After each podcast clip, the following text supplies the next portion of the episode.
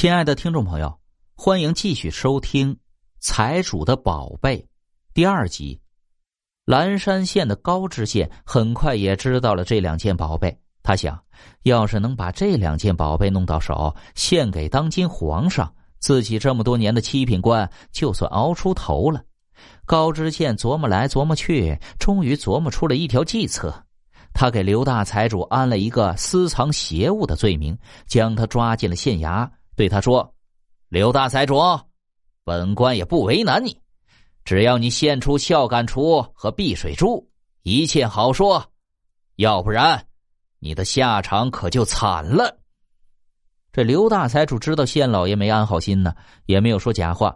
可他实在心疼那两件宝贝，不服气的答道：“县大老爷啊，宝贝是我刘通昌的，哪能说献就献呢？”高县令翻了个白眼儿，说：“你是聪明人，本官就明说了吧。你如今是献宝就留命，留宝就不留头。”消息传到刘大财主家里，他的女儿玉翠就和他娘商量：“高县令，这不是明抢吗？这可如何是好？”玉翠娘叹了一口气，说：“哎，民斗不过官，事到如今，还是救人要紧。这宝贝呀。”咱就不要了。随后，玉翠就带着两件宝贝来到了县衙，要求一手交宝，一手放人。高知县倒是守信，拿了宝贝就把刘大财主从牢中放了出来。谁知道这个时候的刘同昌已经不是原先那个安守清贫的刘同昌了，而是要财不要命的刘大财主。也忘了当年黄大仙送宝石的嘱咐，只是一个劲儿的想自己爱惜了半辈子的宝贝就落入他人之手，就像钻进了牛角尖一样，怎么也转不过这个弯来。禁不住一时悲愤交加，一头撞在衙门的石柱上，谁知用力过大，把整个头都撞碎了。玉翠找人把刘大财主的尸身拉回家，跪在地上悲痛欲绝。他想，宝贝没了，爹也没了。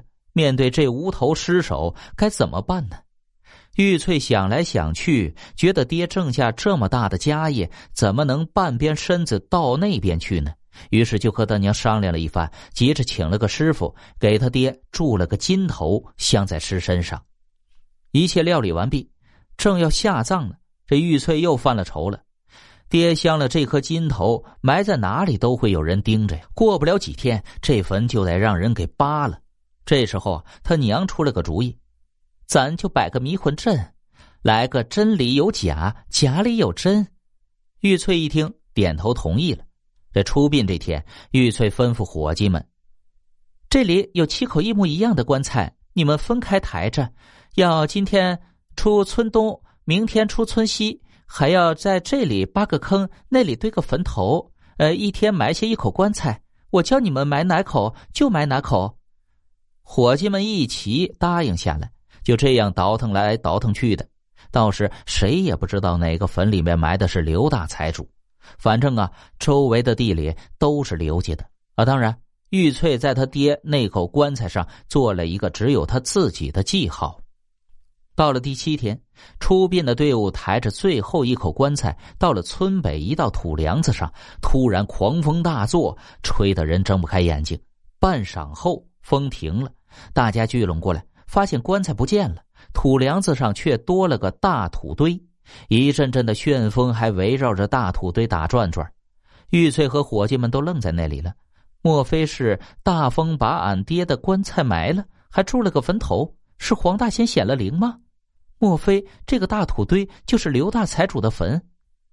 玉翠在想，伙计们也在猜。这时，玉翠明白过来了。这个大土堆就是他爹真正的坟，因为在这口棺材上只有他知道的记号。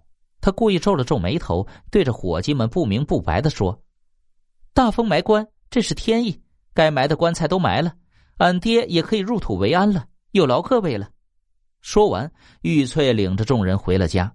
果然不出所料啊，那些盗墓的每到夜里就来挖坟，可他们也不知道哪个坟是刘大财主的。扒了一些时日，也没有扒着埋着金头的那个。他们不甘心，又来扒大风筑起来的这个。说来也奇怪呀，在扒这个坟的时候，不管怎么挖，就是挖不下去，因为挖几锹就会刮起一阵旋风，又把坟墓聚拢的完完整整。日子一长啊，扒坟的扒烦了，也就没人再扒了。坟墓上长满了野草，刘大财主终于可以入土为安了。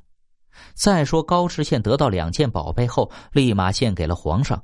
谁知在皇上面前，那孝感厨却唱出了送葬的曲调。再是那颗避水珠也不避雨了，把皇上浇了个透心凉。病好了一阵子，皇上龙颜大怒，就以欺君之罪将高知县斩首示众。